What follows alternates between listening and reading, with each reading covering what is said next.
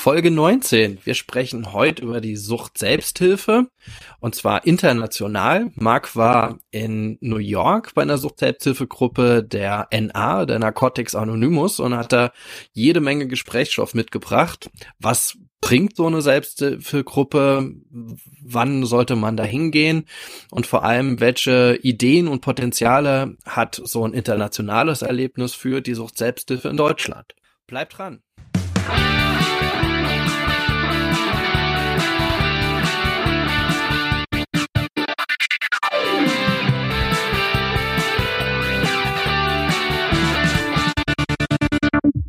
Hi, ihr seid wieder bei Freiheit ohne Druck. Mein Name ist der Kratz und bei mir ist der Mark.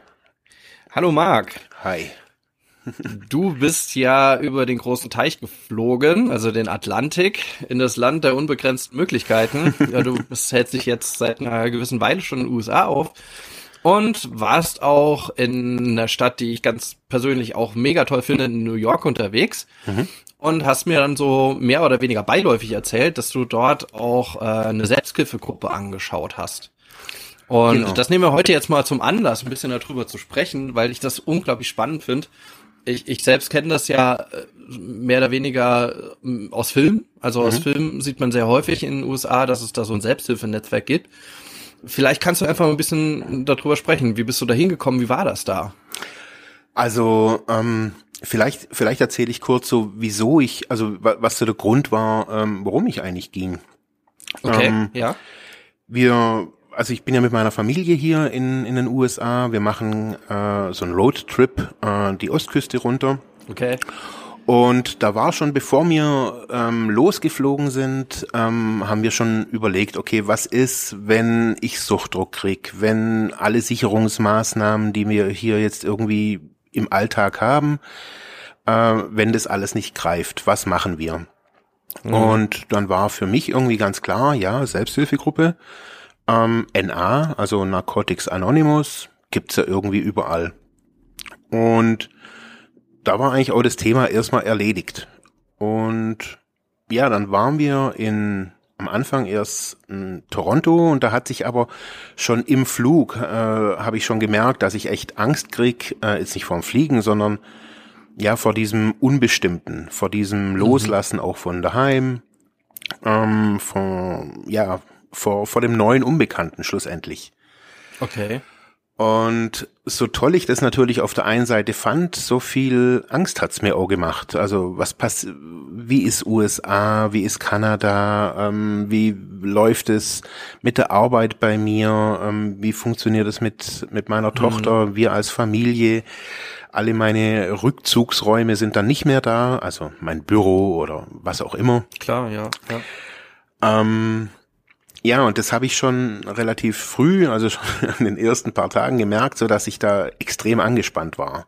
Und ja, wir haben da schon drüber geredet, aber ich habe gemerkt, okay, äh, jetzt mal gucken. Und wir waren dann zwei Wochen eben in Toronto und die, waren auch wirklich top, alles cool. Ähm, ich hab, hatte auch, ich hatte auch bis heute jetzt keinen Suchtdruck. Aber ähm, als wir dann nach New York kamen, hat mich wirklich die Stadt echt ein bisschen äh, über keine Ahnung, also es überfahren. Naja, irgendwie es war wie so eine Walze, hatte ich so gemerkt, so ich war zwei Tage ja. da und habe gemerkt, boah Gott. Also ich habe die ich habe wirklich so die Lautstärke, die Menschen, die die wir haben in Brooklyn ähm, gewohnt in so einer Airbnb Wohnung ja. Ähm, der Dreck und oder der Müll draußen vor der Straße und wie, wie seid ihr denn da hingekommen? Also seid ihr geflogen? Wir sind JFK angekommen? Genau, wir sind geflogen mit dem JFK, beim, beim JFK angekommen, ähm, sind dann mit dem Uber in, ähm, dahin gefahren. Okay. Also alles cool. Allerdings habe ich so gemerkt, so dass oder was heißt, ich habe das gemerkt, ich weiß, dass ich, dass ich bei mir in meinem Alltag, äh, in meinem, also in meinem Alltag als suchtkranker Mensch, äh, immer wieder Ruhepausen brauche, stille Pausen, also indem ich auch nicht rede mhm. oder indem ich einfach so bei mir bin und da einfach ja still werd und ruhig werd. Mhm. Mhm. Und in New York habe ich gemerkt, dass es gar nicht möglich war. Also da war gefühlt war da immer Lärm. Also egal wohin ich war, überall überall war Action.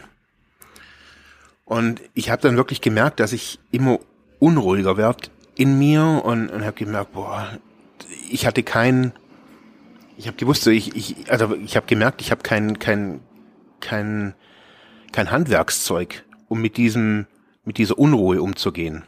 Mit der Stadt und so, oder? Ja. Ja, insgesamt. So, ja, es war, es war nichts Spezifisches, wo ich jetzt gesagt habe, ah, an daran liegt's jetzt oder so.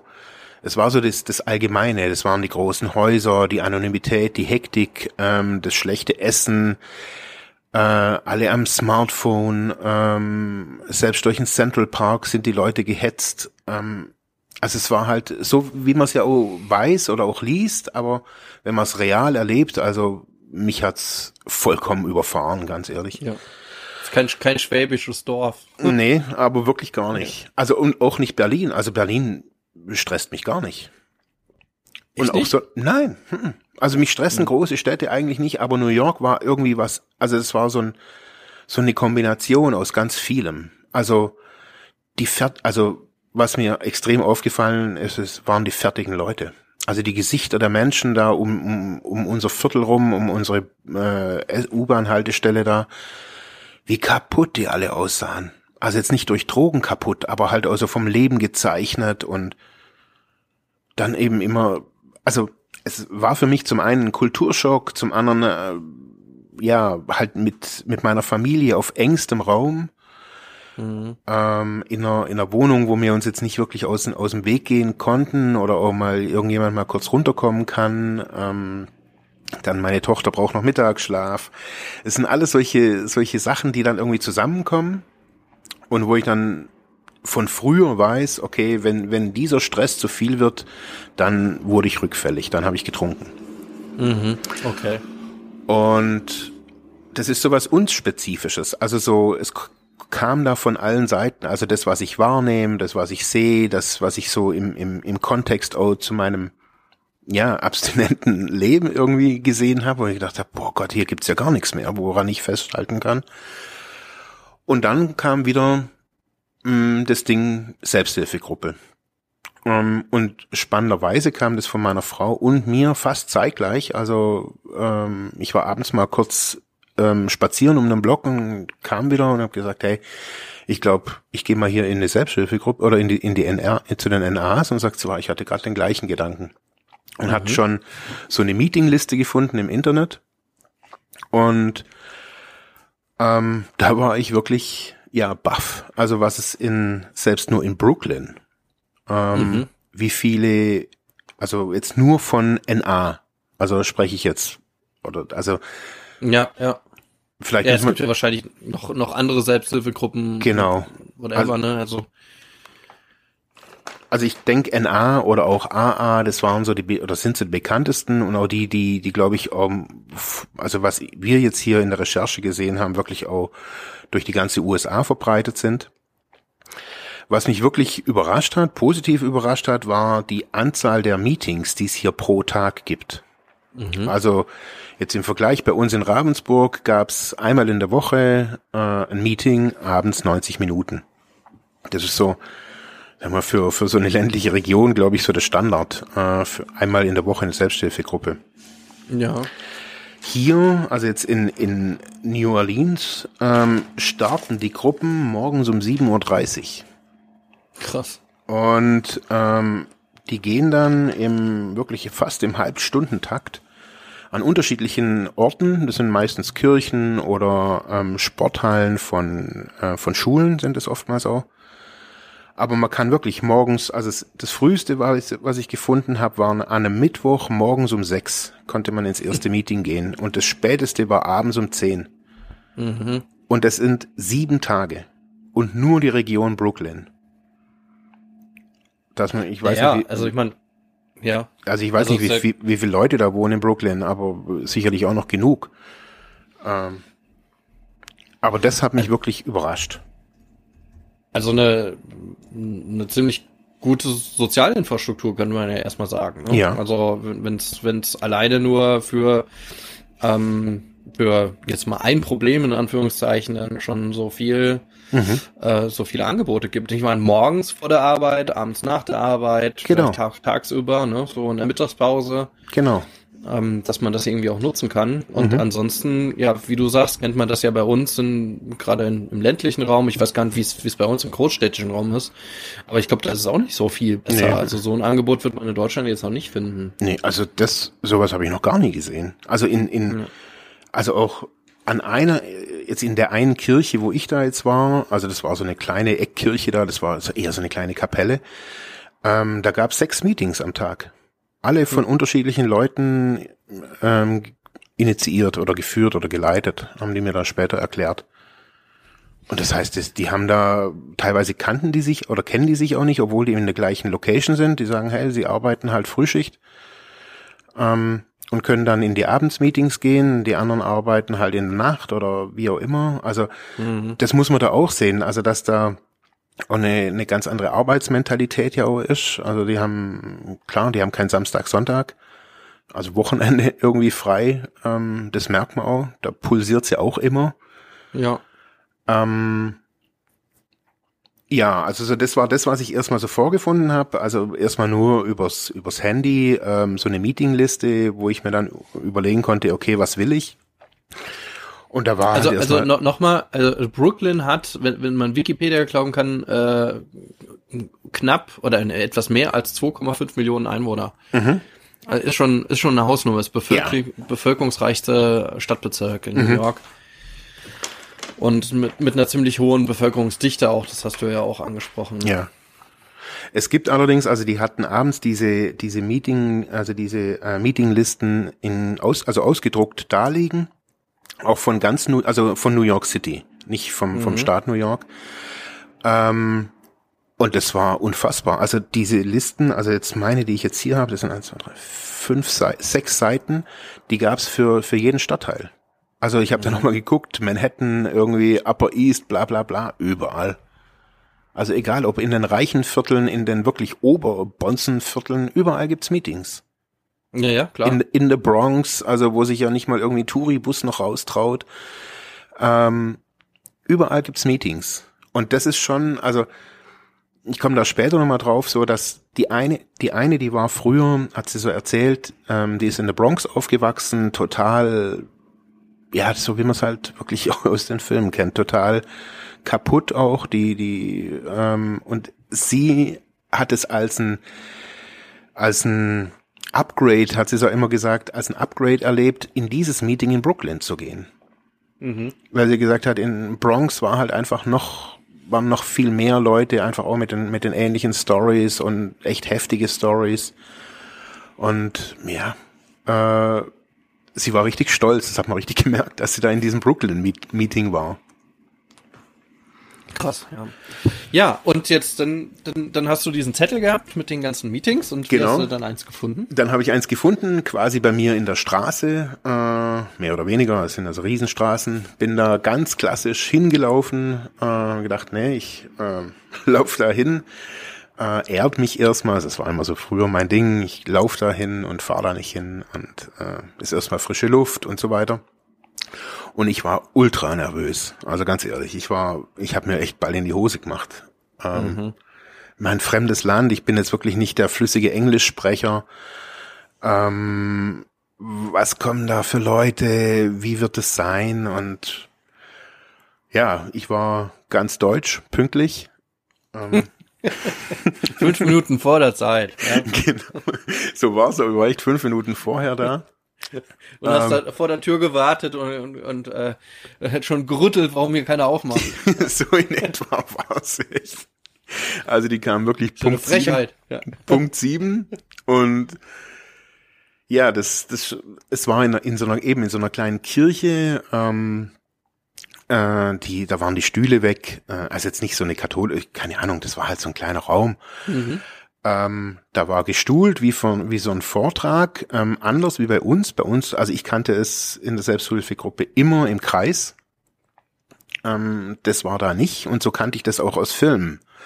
Zum Beispiel die Serie, die Serie Elementary, ähm, mhm. wo es eine Geschichte über Sherlock Holmes und äh, ist. Da ist der Sherlock Holmes auch süchtiger und geht in New York, in Brooklyn auch immer in, äh, in Selbsthilfegruppen. Okay. Und so wie es dort in diesem, in dieser Serie auch dargestellt ist, so sehen die auch wirklich aus. Immer gestuhlt und vorne sitzt einer, ähm, mhm. der Meetingsleiter. Ähm, ja, es gibt immer Kaffee oder Tee. Genau, so Kaffee, Kaffeebar an der genau, Seite. genau. Ähm, Sehr cool. Kaffee, Tee, Trauben, ähm, so ein bisschen Keks, äh, Gedöns. Also muss ich muss ich gleich, da muss ich gleich an Fight Club denken. Also ein Film, da, da, da geht's ja auch yeah. um, um Selbsthilfe. Guck mal so, und da, da ist es ja genauso. Genau. Und dann okay. ähm, ja, beginnt halt irgendwann mal das Meeting. Also da ist dann er vorne, eröffnet diese ganze Geschichte und ähm, bei den NAs ist so, dass es am Anfang immer so ein paar Texte gibt, die man in jedem Meeting vorliest. Immer irgendwer liest einen Text davon vor und gibt dann den Zettel weiter und äh, man liest dann äh, einen anderen Text noch vor. Also so gibt's immer sechs Texte. Also mhm. warum kommt man zur NA, was ist NA, wie funktioniert NA und so weiter. Und auf jeden Fall drückt er mir den, den Zettel in die Hand, äh, als dann irgendwie alle da waren. Was ich vielleicht auch nochmal dazu sagen muss, das war auch echt äh, spannend für mich. Ich war der einzige Weiße. Mhm. Ähm, auch so die Leute waren, also jetzt pff, 20 Jahre älter teilweise, wie mhm. ich. Ähm, also schon an die 60 teilweise. Aber das hatte auch wirklich, also als sie erzählt haben, wie lange die, wie lang die abstinent sind, äh, da hab ich gedacht, boah, krass. Also der eine irgendwie 25 Jahre nur durch NA. Ähm, da gedacht, hey, Hut ab. Also so einen Menschen kennenzulernen, das fand ich schon irgendwie echt, äh, mhm. echt toll, einfach. Also ich musste mir echt umdrehen, wo er das gesagt hat. Also der wusste 25 Jahre, die Monate und die Tage wusste der. Das, boah, krass. Ähm, ja, und durch dieses Ritual des Vorlesens, dadurch, dass es bei den NAs eben so läuft und in Deutschland eben halt auch so läuft, war ich mit dem Ablauf schon vorab natürlich irgendwie vertraut.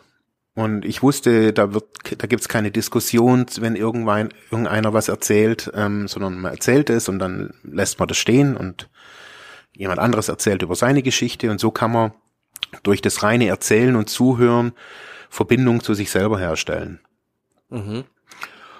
Und ja, es war für mich echt äh, cool am Anfang zuzuhören. Ähm, es war schwierig für mich vorzulesen, weil ich extrem nervös war. Also einen mhm. englischen Text jetzt irgendwie hier vor versammelter Mannschaft vorzulesen. Ähm,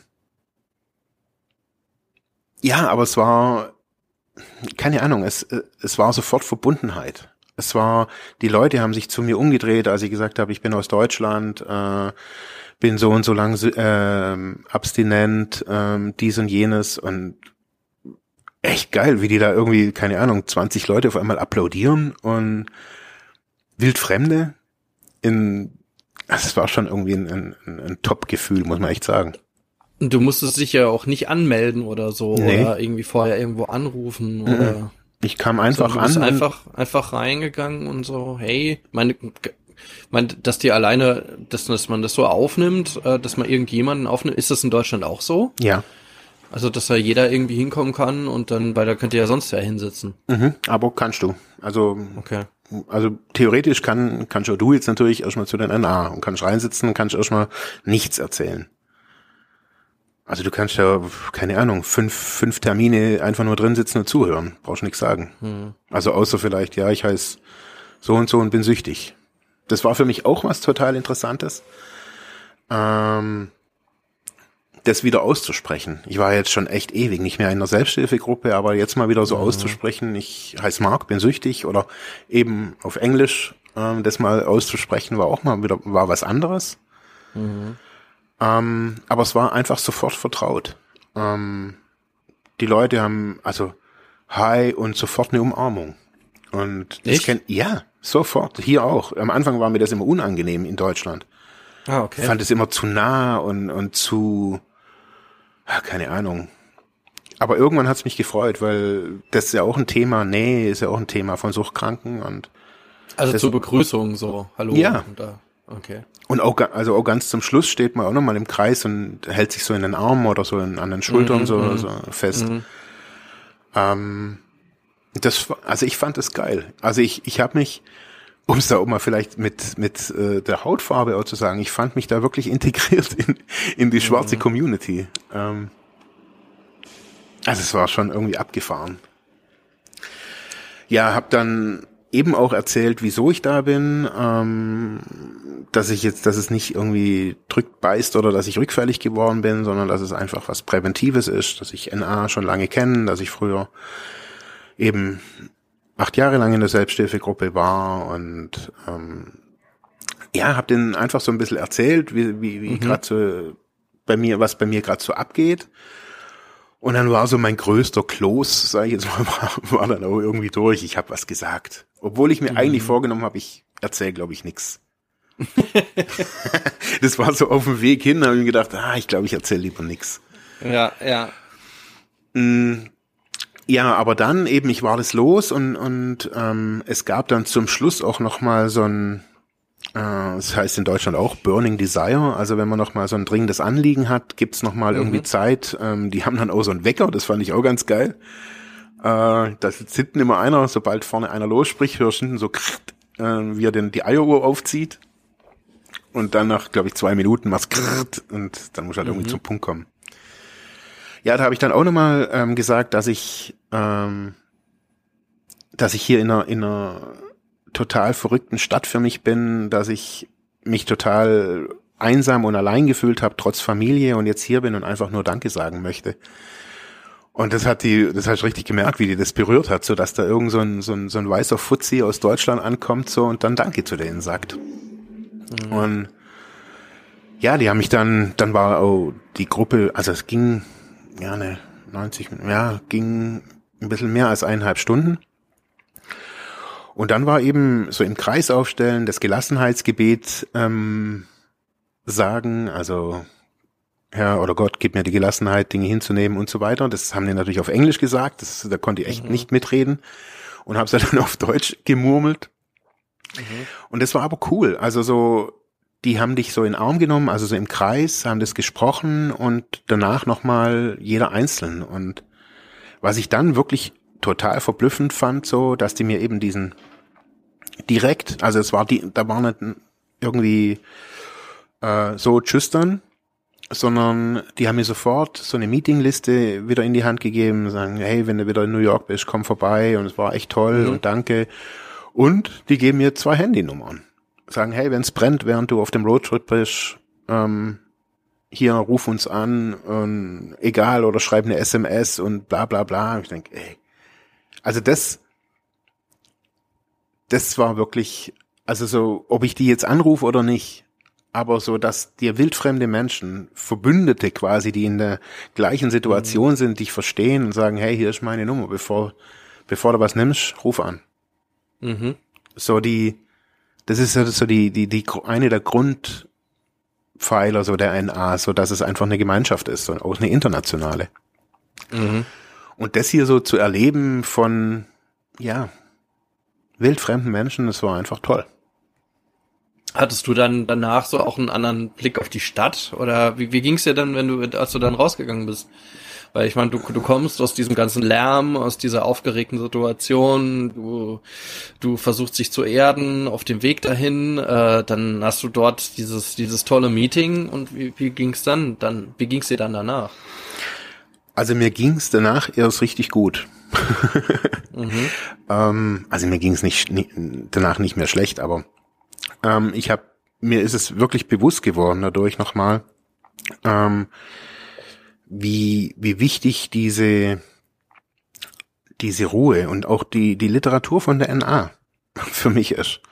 Mhm. Ähm, ich habe das noch noch ganz wenigen Menschen bisher erzählt, aber ich mache das schon keine Ahnung, seit ich die Bücher hab, lese ich eigentlich jeden Tag. Da gibt's so ein nur für heute Buch. Also das sind einfach so Sätze, suchtspezifische Sätze drin, ähm, die man sich einfach mal so durchdenken kann und durchspüren kann. Das gibt's als Buch gedruckt oder es gibt's in der Internet auf der Internetseite von der NAs nur für heute kann man mal googeln, keine Ahnung wo äh, wo ich das immer gefunden habe. ähm, wie wichtig sowas ist, wenn, wenn ich jetzt hier, ob das jetzt Urlaub oder auf dem Trip, egal wo bin, dass ich das, dass ich da nicht vergessen kann, dass ich suchtkrank bin. Das ist mir wieder bewusst geworden. Und es war wichtig, dass ich das jetzt so relativ am Anfang auch gemerkt habe. Ähm, wir haben jetzt mal geguckt, es gibt in jeder Stadt, wo wir hingehen, ähm, gibt es NAs. Auch in dieser Masse. Ähm, und es hat mir, es hat mich entspannt. Mhm. Also ich weiß, dass ich es eben nicht bei meiner Frau abladen muss, weil sie mit diesen Suchtthemen natürlich auch komplett überfordert wäre oder ist. Ähm, und sie auch nicht die richtige Ansprechperson ist. Und ich für mich habe natürlich meine mein mein Ding, okay, ich brauche Ruhe, ich brauche oder Stille, ich brauche Zeit für mich und das ist alles möglich, wenn man in einer Beziehung oder dass wir hier kommunizieren. Aber das ist mir durch die, durch das, durch die, die, den Gruppenbesuch dann nochmal bewusst geworden, so dass ich da viel mehr auf mich achten muss. Gerade in so einer großen Stadt wie New York. Dass ich eben nicht alles mitmachen muss, bloß weil es, ja, wenn man sagt, hey, warum warst du da nicht und warum hast du es nicht gesehen? Und das war auch für uns als Familie nochmal so ein, so ein neuer, so ein, obwohl es am Anfang war, aber so eine Art Schnitt, wo wir gesagt haben, hey, nur dieses Sightseeing und nur dieses schnelle Mitleben, äh, das macht uns beide fertig. Und jetzt bei meiner Frau, sie ist natürlich nicht suchtkrank, macht es vielleicht nicht so viel aus, die hat dann abends Kopfweh oder ist schlecht drauf.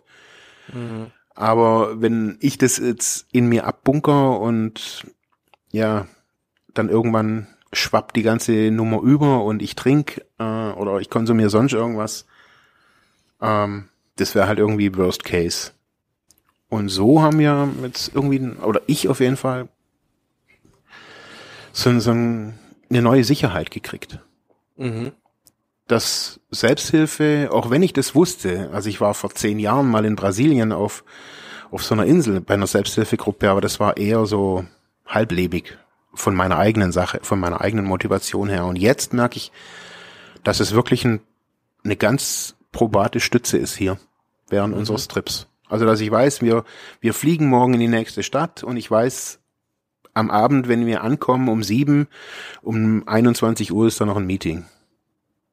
Oder am nächsten Morgen um zehn. Also so habe ich, weiß ich es jetzt zum Beispiel von den nächsten zwei Städten. Und das ist schon. Es gibt dir schon die, die Sicherheit einfach. Also du, du wüsstest, wo, wo du hingehen kannst und ja. äh, wo du quasi so deine, deine wie soll man sagen, dunkle Gedanken irgendwie auch la lassen kannst? Ah, es sind eher so diese ganzen suchtspezifischen Sachen, wo, ähm, wo, also wo ihr merkt, dass das ist jetzt alles nichts Dramatisches. Das sind alles keine dramatischen Sachen. Aber wenn ich, ich merke, wenn ich die nicht raushauen, also wenn ich die nicht erzählen kann, dann und die in mir abbunkern, dann geht's mir nicht gut. Und das habe ich gelernt durch der Therapie, dass das, was in mir lebt, dass ich darüber reden soll, muss. Und das tue ich. Und ähm, daher habe ich jetzt wieder irgendwie eine neue, einen neuen Anker in dem, in dem Ding irgendwie hier gefunden. So würde ich so sagen. Und ähm, jetzt, jetzt hast du ja gesagt, du hast jetzt acht Jahre lang auch ähm, deutsche Suchthilfegruppen gesehen. Also du mhm. sagst auch NA, also es waren auch Narcotics Anonymous. Mhm äh, in, in Deutschland. Gäbe es da jetzt so Unterschiede, die du jetzt so festgestellt hast? Also du hast schon so ein paar Gemeinsamkeiten, also gerade dieser Ablauf, dass er so ähnlich ist, aber gab es jetzt so rein, rein kulturell oder so vom Feeling irgendwie was anderes? Ja, also was ich wirklich störend fand bei den NAs jetzt hier in den USA, war, dass wirklich fast alle am Handy waren. Permanent. Mhm. Und das gibt's bei uns einfach nicht. Also ich kann, ich habe das nie erlebt, dass das, also jetzt in der Gruppe, wo wir zum Beispiel oder wo ich mit, mit einem Freund zusammen gemacht habe, das war, waren keine NAs, aber da war auch das Thema Handy, Handy vor der Gruppe ausmachen, danach kannst du wieder anschalten. Und da hatten wirklich alle, auch der Leiter vorne, ich habe dann irgendwann mal rumgeguckt und dachte, was, was, der eine hat geschrieben und währenddessen geredet. Und das ist schon sehr befremdlich. Was? Okay. Ja, ich erlebe das allerdings auch hier im Alltag. Also das, wenn, wenn ich denke, hey, worüber wir uns in Deutschland mit Handykonsum aufregen und was ich hier sehe, also das sind wirklich Welten. Das ist echt brutal. Also hier, also jetzt in der Gruppe hat, das hat mich echt gestört, ja. Das da, Ja, Ich habe echt die ganze Zeit gedacht, hey, soll ich jetzt was sagen, oder? Hm. ja, also mich hat es wirklich gestört. Also der Typ, zwei Typen links und rechts, äh, beide am Handy. Und der Typ vorne hört auch immer wieder zu, guckt wieder auf sein Handy und denkt, was machen die denn alle? Und der neben mir hat einfach nur sein E-Mail-Konto eingerichtet. Und dann denkt, also sag mal. Aber ja, ist nicht konzentriert oder hast du das Gefühl gehabt, dass die gar nicht bei der Gruppe waren, weil du hast ja jetzt ist eine andere Rückmeldung. ja, doch, also ich glaube einfach, das ist eine andere Kultur. Mhm. Also das ist, weil du sagst, die kulturell, ich, das ist für mich ein kultureller, ein kultureller Unterschied. Also ich glaube, die die Amerikaner nutzen ihre Smartphones in einem ganz anderen Umfang, auch ganz anders. Wir Deutschen sind da noch viel disziplinierter, haben da natürlich auch irgendwie äh, auch oftmals auch von unserer eigenen deutschen Kultur her wissen wir eben, dass man das manchmal nicht macht und ähm, in so einem Gruppenmeeting gibt sowas nicht. Jetzt, was ich hier erfahren habe, jetzt gerade von den Leuten, dass da ganz viele waren auch nie auf Therapie. Mhm. Die haben ja hier ein, ein anderes System. Also klar, es gibt diese ähm, dieses, diese Zentren, wo die schon ohne Therapie machen können, aber so die Masse habe ich so gemerkt, die kommen da gar nicht hin. Also die meisten waren alle auf Crack und Mhm. alle, mit denen jetzt da, ja, keiner hat eine, keiner hat eine Therapie gemacht und alle waren nur bei den NA. Ja, das, das äh, habe ich auch schon ein paar Mal gehört. Also das dort Also ich hab nicht- vielleicht haben die überhaupt Entgiftung Ich gemacht. wollte gerade sagen, das habe ich nicht gefragt. Ähm, ist mir irgendwie, habe ich voll vergessen. Aber das fand ich irgendwie auch echt auch crazy. Also dass die, also meine Frau hat dann auch gefragt, sagt, ja, wie, wie machen die denn das mit dem Crack und mit ohne Therapie? Na, Keine Ahnung, wenn es halt nichts Kal- anderes kalter gibt. Entzug. Ja. Genau, kalter Entzug und, und dann Ab ins Meeting. tatsächlich Meeting, ja. Und das, so wie die das schildern, das, das war auch nochmal so ein Unterschied. Also der, der Leidensweg ist, glaube ich, ein, ein bisschen ein anderer dadurch. Auch. Also, die sind sehr, also das, was man auch von den Selbsthilfegruppen kennt, da ist jemand, der nimmt einen dann mit und so weiter. Und äh, bei uns ist es dann eher im Anschluss von einer Therapie oder von einer, von einer Adaption oder von einer Nachsorge irgendwie so, jetzt gehe ich auch noch in die Selbsthilfegruppe. Dort ist es halt so, zack, null. So habe ich es erfahren. Also jetzt, der eine hat gesagt, okay, er kam halt aus dem Knast und war hochgradig drauf und wurde entlassen, stand dann da, hat in der Suppenküche gearbeitet. Mhm. Also auch so wirklich typisch das, was man so kennt. Und er kam über diese Frau von der Suppenküche dann zu den NA. Mhm. Und aber halt auch nichts gemacht, halt wahrscheinlich kalt entzogen. Ja, wahrscheinlich, ja. Ähm, was ich, ähm, was es in Deutschland, also ich kenne jetzt nur unsere Region, aber da ist es nicht so nah an den Kirchen dran. Hier ist es schon sehr stark. Also wenn ich mir jetzt hier auch von, wir sind jetzt gerade in Washington, ähm, ob das jetzt Brooklyn oder Washington ist, es ist fast überall in Kirchen. Mhm. Ähm, und das habe ich so in Deutschland, da ist es vielleicht auch über Umwege ähm, von der Kirche, weil es dann irgendwie von der Caritas oder von der Diakonie die Räume sind oder so. Ja, ja, du, es gibt auch die, die Selbsthilfeverbände, also das Blaue Kreuz und Genau. Kreuzbund, ne, sind ja auch alle beide an, an die Kirchen angeschlossen. Genau, aber so dass jetzt hier, also das war für mich schon, ähm, ja, es waren, es sind immer irgendwie die Kirchen. Also habe ich so das Gefühl jetzt hier auch, wo, wo, wo die Leute irgendwie, die, die Leute von der Straße, also ich glaube, die haben hier einfach auch durch das andere Sozialsystem, durch allgemein die andere Kultur, haben die auch einen anderen, eine andere Art der, der, der Herangehensweise, ähm, wie man zu so einer Gruppe kommt. Mhm. Ja, ich glaube, ich glaub, da, da muss man nochmal ausdifferenzieren. Ähm, also es gibt ja auch diese Settlement-Bewegung und Mhm. äh, ganz viele äh, Settlement, ja, das sind so, wie soll man, das sind keine Vereine, das sind halt Organisationen, die die Board-Members haben, die so gemeinnützige Organisationen, die quasi aus dieser, ja, tatsächlich äh, aus dieser Settlement-Bewegung halt halt stammen und das sind halt auch viele soziale Träger in Mhm. ganz New York, die ganz unterschiedliche Sachen machen, Bildungsangebote, Ja. betreutes Wohnen, äh, ähm, Hilfe zum Lebensunterhalt, Bildungs- und, und Alltagszentren, whatever, mhm. mit ganz unterschiedlichen äh, Zielgruppen und ähm, bis hin zu, und das durfte ich ja da besuchen, äh, auch ähm, Beratungsstellen oder dort, wo man Substitutionsmittel kriegt. Mhm. Ähm, das, ähm, das gibt es dort auch. Und äh, die sind nicht, soweit ich das weiß, nicht direkt mit Kirchen verbunden. Also das ist so eine, ja. eine schon eine differenzierte Hilfelandschaft. Aber mhm. ja, also dass, dass Kirchen dort auch vor Ort ja, ähm, Räume zur Verfügung stellen, gerade für Selbsthilfe, das kennt man auch, glaube ich, auch so aus der aus der Literatur und ja. aus, aus dem Film. Mhm. Ähm, was fand, also was fand ich noch unterschiedlich vielleicht? Ähm, was gleich war oder vielleicht sogar noch ausdifferenzierter war jetzt gerade bei den NAs ähm, die Unterschiedlichkeit der Meetings. Also gibt ähm, bei den NAs unterschiedliche Arten von von diesen Meetings. Also zum Beispiel gibt es geschlossene Meetings, Schritte-Meetings, offene oder ähm, mhm. und also Diskussion oder bilingual und ganz unterschiedlich. Das ist in mhm. Deutschland auch so.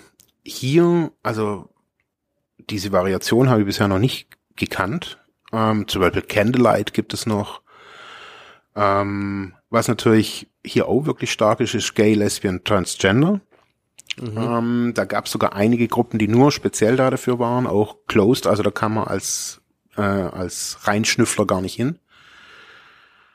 Ähm, das fand ich super. Also man konnte sich da wirklich auch aussuchen, was man will und sogar noch mehr wie jetzt in Deutschland. Also in Deutschland hatte ich das Gefühl, okay, die eine Woche war es halt Dienst und dann der letzte Donnerstag im Monat ist es immer ein offenes Meeting. Und hier konnte man wirklich so, so raussuchen, zum Beispiel konnte man auch mit Kindern kommen. Also in dem, wo ich war, stand da auch Children's Welcome. Und da war ich dann schon auch am überlegen, hm, nehme ich meine Tochter mit? Also es wäre auch zwei Stunden früher für mich eigentlich noch geschickter gewesen, wenn ich zwei Stunden früher gegangen wäre. Und da wäre es auch geschickt gewesen, wenn ich, wenn ich meine Tochter mitgenommen hätte. Mhm. Und da waren wir dann auch am überlegen, soll soll man ihr das jetzt antun? Ähm, aber pff, sie interessiert das eh nicht, sie klettert eh bloß irgendwo rum und aber jetzt so bei diesem ganzen, bei diesem kulturellen Unterschied, dass eh alle am Handy gewesen wären, ich glaube, ihr hätte es gefallen. Sie hätte dann irgendwo Ja, also es ist lebhafter. In Deutschland ist es ein bisschen starrer, habe ich so das Gefühl. Mhm. Mm, disziplinierter, ernster manchmal auch. Also so habe ich die Gruppe in Ramsburg manchmal erlebt, sehr ernst. Ähm, und hier war, hey Mann, und ja, cool, und yeah, super, und die haben applaudiert wegen jedem Käse. Und das war echt geil. Also, mhm.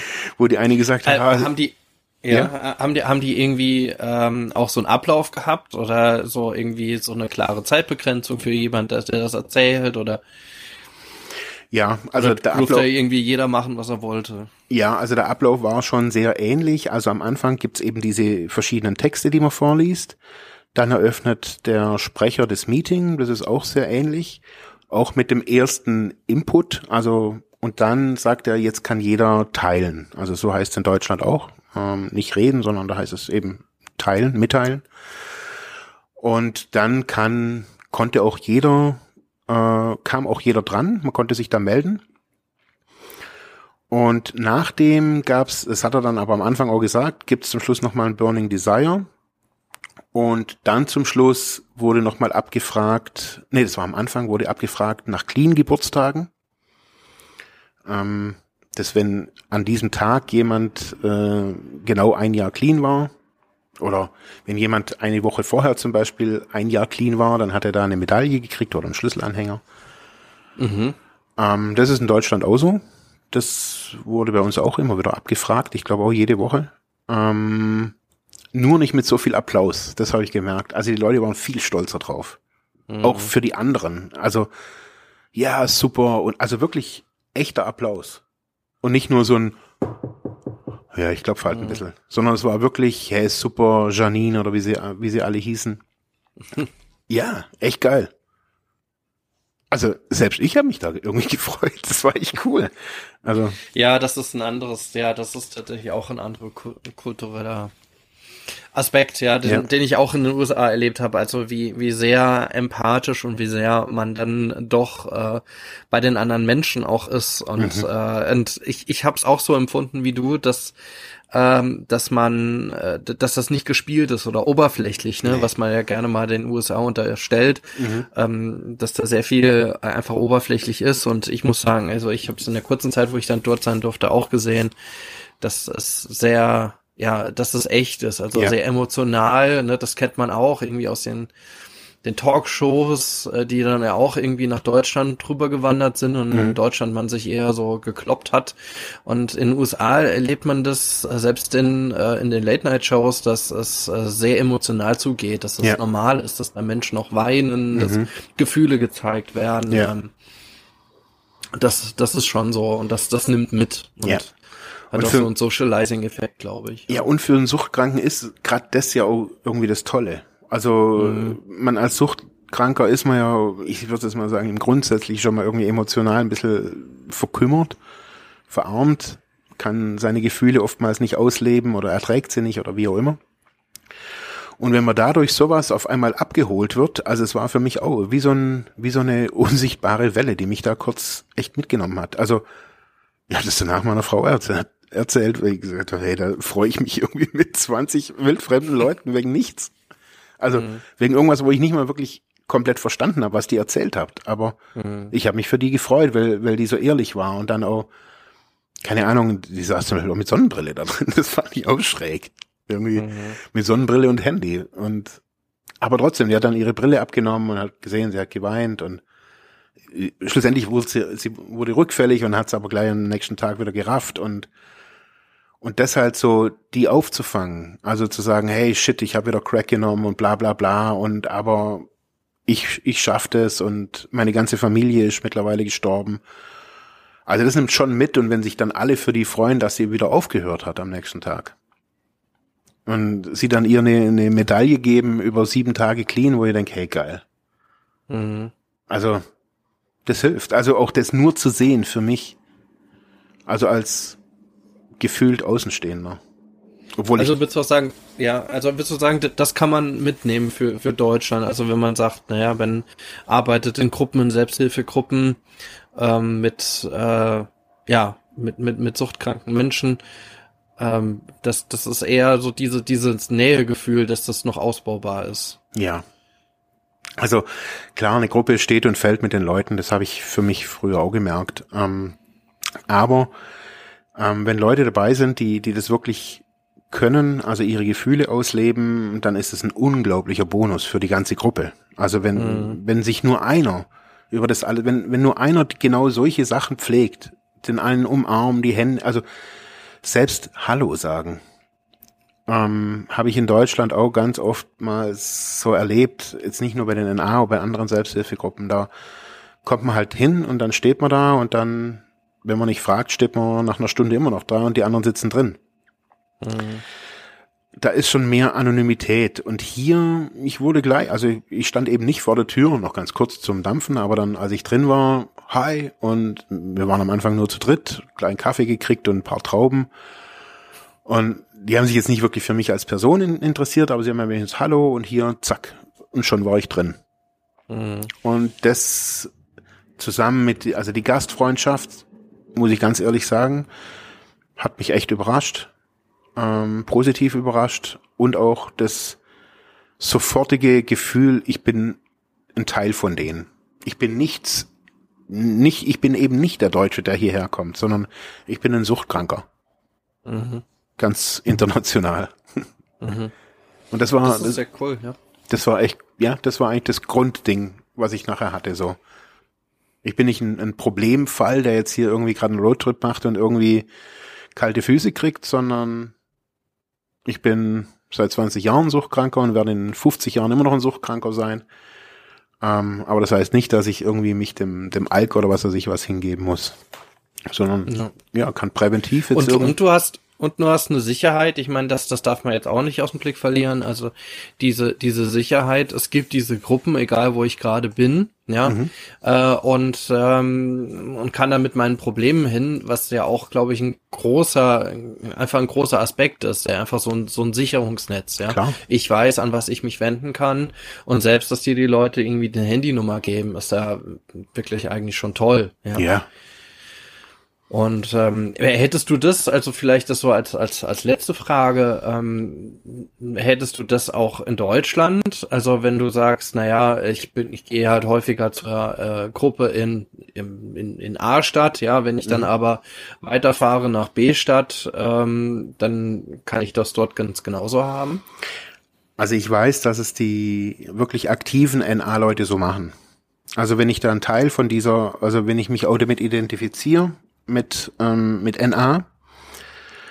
Es weiß ich auf jeden Fall, dass es früher für mich wirklich so war, ähm, dass ich mich auch in dieses System, also in den, mit den Schritten gearbeitet habe und, und, und, und, und. Also wenn man das wirklich sehr aktiv macht, dann hat man auch, dann weiß ich auch, also dann, dann weiß ich auch, ich kann auch nach Berlin oder nach Landau gehen und irgendwo finde ich eine NA-Gruppe. Und wenn ich mit dem Taxi kurz 20 Minuten fahren muss, aber in jeder Stadt gibt's die. Ähm,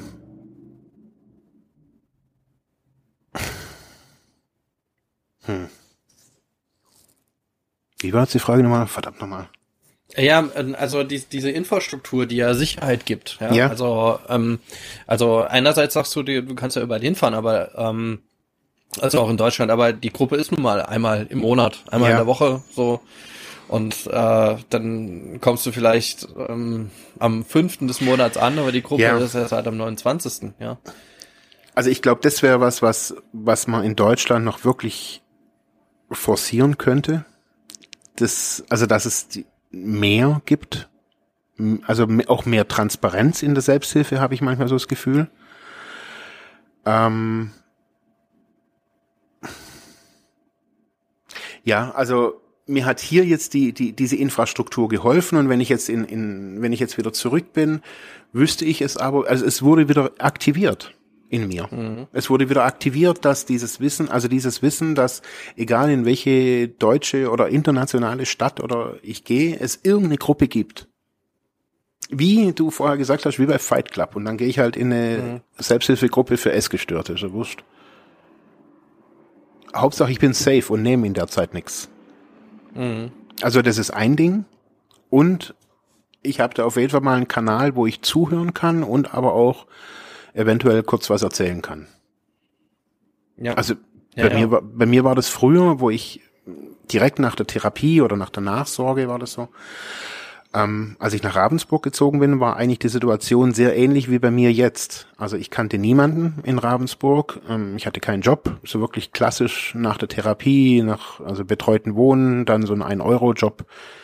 Und das, was macht man den ganzen Tag? Als suchtkranker Arbeitsloser, ein Euro-Jobber. Und ich habe mich da wirklich jeden Tag, sieben Tage in Selbsthilfegruppen geflüchtet. Ich wusste wenigstens einmal am Tag ist was. Und so lerne ich Leute kennen. Und da war ich in allen Suchthilfe, Selbsthilfegruppen, kirchlich, nicht kirchlich frei, NA. Ähm, dann war ich in äh, emotional in, instabilen Gruppen oder was ich, wie die alle hießen. Ähm, für Angehörige war ich drin, so dass ich halt sieben Tage abdecken konnte. Mhm.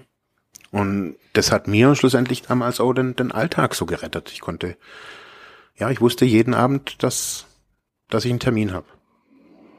Ja, aber also ich meine, das ist gut, dass es dann halt so eine so eine Infrastruktur oder dass du dir so einen Plan machen kannst, aber ähm, hat ja dann, ich meine, das sind ja alles unterschiedliche Themen und es sind alles unterschiedliche Gruppen. Mhm. Aber schlussendlich geht's ja immer um einen selber. Mhm. Also schlussendlich habe ich ein Anliegen und ich kann ja, egal in, in irgendeiner Gruppe, kann ich sagen, hey, ich bin zwar suchtkrank, aber mir brennt gerade irgendwie echte Kittel und ich habe irgendwie Schiss, dass es irgendwie die Hose äh, in die Hose geht und das wissen die auch. Wenn wenn ich in einer Gruppe für Leute bin, die ritzen, dann sagen die, oh, okay, ich kenne mir. Ähm, das, man muss da ja nicht immer sein, aber wenn es brennt und bevor man mhm. trinkt oder bevor man konsumiert oder bevor man aggressiv wird oder was auch immer, bevor es umkippt, kann ich in eine Gruppe gehen. Und das weiß, also das ist was, was ich jetzt wieder irgendwie neu erleben konnte. Das, mhm. ich war jetzt auch wirklich jahrelang nicht mehr in Selbsthilfegruppen, weil ich von vielen echt angenervt war, wie es dann auch lief. Ähm, aber jetzt merke ich so, okay, hey, warum nicht? Vielleicht gehe ich mal wieder in eine Gruppe. Also das, das kann ich mir wirklich noch nicht so wirklich vorstellen. Also wenn man jetzt sagt, äh, naja, ich habe jetzt Rückfallangst oder jetzt so, so, oder ich entwickle Suchtdruck oder ich, ja, äh, dass, dass ich dann einfach sage, ich gucke mir jetzt, was weiß ich, in, in, in Bamberg bin ich jetzt so unterwegs und guck, welche Gruppe ist heute Abend und ich sehe, oh, Selbsthilfegruppe, pff, Angehöriger von oder die, die von kürzlich gestorbene Menschen oder die Trauergruppe, ja, und, und geht dann dorthin und ja. sagt, naja, das, das, das passt ja auch nicht irgendwie. Nee. Das muss ja schon irgendwie, irgendwie passen. Genau, aber ich kann, ich könnte jetzt zum Beispiel, also schlussendlich, natürlich brauche ich jetzt nicht in eine Selbsthilfegruppe für, für Krebskranke gehen. Kann ich aber tun, weil schlussendlich das verbindende Element ist immer, mir, man redet über sein Innenleben. Man redet mhm. in einer mhm. Krebs-Selbsthilfegruppe nicht über Krebs oder über, über die, die Chemo, sondern über die Auswirkungen der Chemo und wie es einem damit geht. Und in der Suchthilfe, in der, in der Sucht-Selbsthilfegruppe rede ich auch nicht über Heroin oder sonst irgendwas, sondern es geht darum, wie ich meinen Alltag hinkrieg. Bei Borderline-Selbsthilfegruppen ähm, reden die darüber, wie ihr Innenleben, wie sie ihr Innenleben hinkriegen und in, im, im Außen bestehen können. Schlussendlich geht's immer ums Innen, über, über das, was ich im Innen habe, nach außen zu bringen und da einen Ort zu finden, wo ich drüber reden kann. Und das ist schlussendlich für mich auf jeden Fall schon immer die Selbsthilfe. Mhm. Wenn ich es professionell möchte, wenn ich ein professionelles Feedback möchte, dann muss ich zu, zu einem Therapeuten gehen oder zum Arzt. Mhm. Wenn ich aber kein professionelles Feedback will, explizit vielleicht, weil ich je, jemanden brauche, der die gleiche Situation von sich selber kennt, dann gehe ich in eine Selbsthilfegruppe. Und es ist meines Erachtens sehr gut übertragbar, wenn ich jetzt in eine Borderline-Gruppe gehen, gehe oder in, eine, in, in eine Gruppe für essgestörte Menschen. Nicht dauernd. Aber wenn es brennt, rufe ich dem an, ganz ehrlich. Dann mhm. gucke ich in dem gucke ich in der Internetseite, äh, da sind immer Telefonnummer, immer, immer Handynummern und wenn ich sage, hey, ich bin suchtkrank, mir brennte Kittel, dann weiß, dann, dann wissen die, worum es dreht, worum sich's dreht. Und wenn er sagt, hey, wir sind eher für S gestört, dann sage ich, dann weiß ich das. Ich weiß es, aber mir brennt trotzdem der Kittel. Wissen Sie irgendwen, wo ich hingehen kann? Jetzt mhm. und nicht erst nächsten Donnerstag. Dann werden die, wenn, wenn, und das wird in der Selbsthilfegruppe, also habe ich das immer erlebt, die Leute sind automatisch betroffen, weil sie die Situation von sich oder von anderen kennen. Und dann mhm. werden, dann werden die was tun. Dann werden die vielleicht nicht die, dich irgendwo hinfahren, aber sie werden dir eine Nummer geben können, dich weiterleiten, was auch immer. Und, und so hast du es auch schon erlebt. Also ja. Ja. So da haben wir schluss ja, ja. schlussendlich haben wir auch unsere unsere Gruppe auch immer, also wir haben ja damals eine, eine eigene Gruppe gegründet, frei, also auch ähm, nicht an die Kirchen angegliedert, nicht an die Caritas, an niemanden angegliedert. Ähm, und da waren das so Grundvoraussetzungen, dass erstmal in den, also erstmal kann jeder kommen. Jeder. Und bei uns kamen am Anfang auch manchmal, oder auch später kamen manchmal auch Eltern, also Angehörige. Mhm. Und da haben wir halt dann gesagt, okay, wenn das dauerhaft ist, ist es nicht gut. Und dann, das war dann wirklich viel, wo viele Eltern kamen. Dann haben wir halt eine zweite Gruppe nur für Angehörige gemacht. Mhm. Weil es dann die Gruppe natürlich auch, die konnten dann nicht mehr arbeiten, waren nicht mehr so. Aber so für einmal hat es nie, noch wirklich gar niemanden gestört. Bei mir war mhm. mal einer der, wo wir selber nicht wussten, was hat er überhaupt. Also suchtkrank war er nicht, der hat sich immer mit Bienen gestochen. Also der hat, der ist mhm. immer zu Bienen hin und hat sich irgendwie ständig Bienenstiche abgeholt und keine Ahnung, woher der kam. Aber er hat gesagt, er muss immer zu den Bienen und muss sich stechen lassen. Und der hat auch bei uns erstmal Heimat gefunden und gesagt, okay, wir sind vielleicht nicht die Richtigen, aber du kannst hier bleiben und wir gucken mal vielleicht mit der Psychiatrie oder ich weiß gar nicht, wer, wer in so einem Fall zuständig ist. Aber wie, er kam erstmal zu uns. Erstmal eine offene Tür.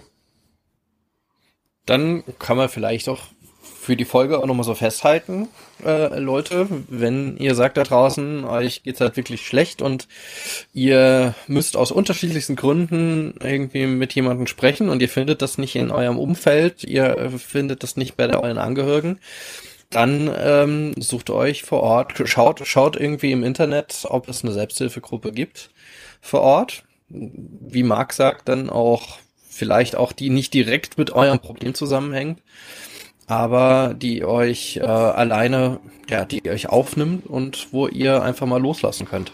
Genau. Oder wenn jemand gar nirgendwo hingehen möchte, sondern einfach nur daheim sitzen möchte und trotzdem mit jemandem reden möchte, kann er auch in Deutschland äh, die Telefonseelsorge anrufen. Die Telefonseelsorge genau. ist 24 Stunden erreichbar, ähm, kostet nichts, ist nicht konfessionell.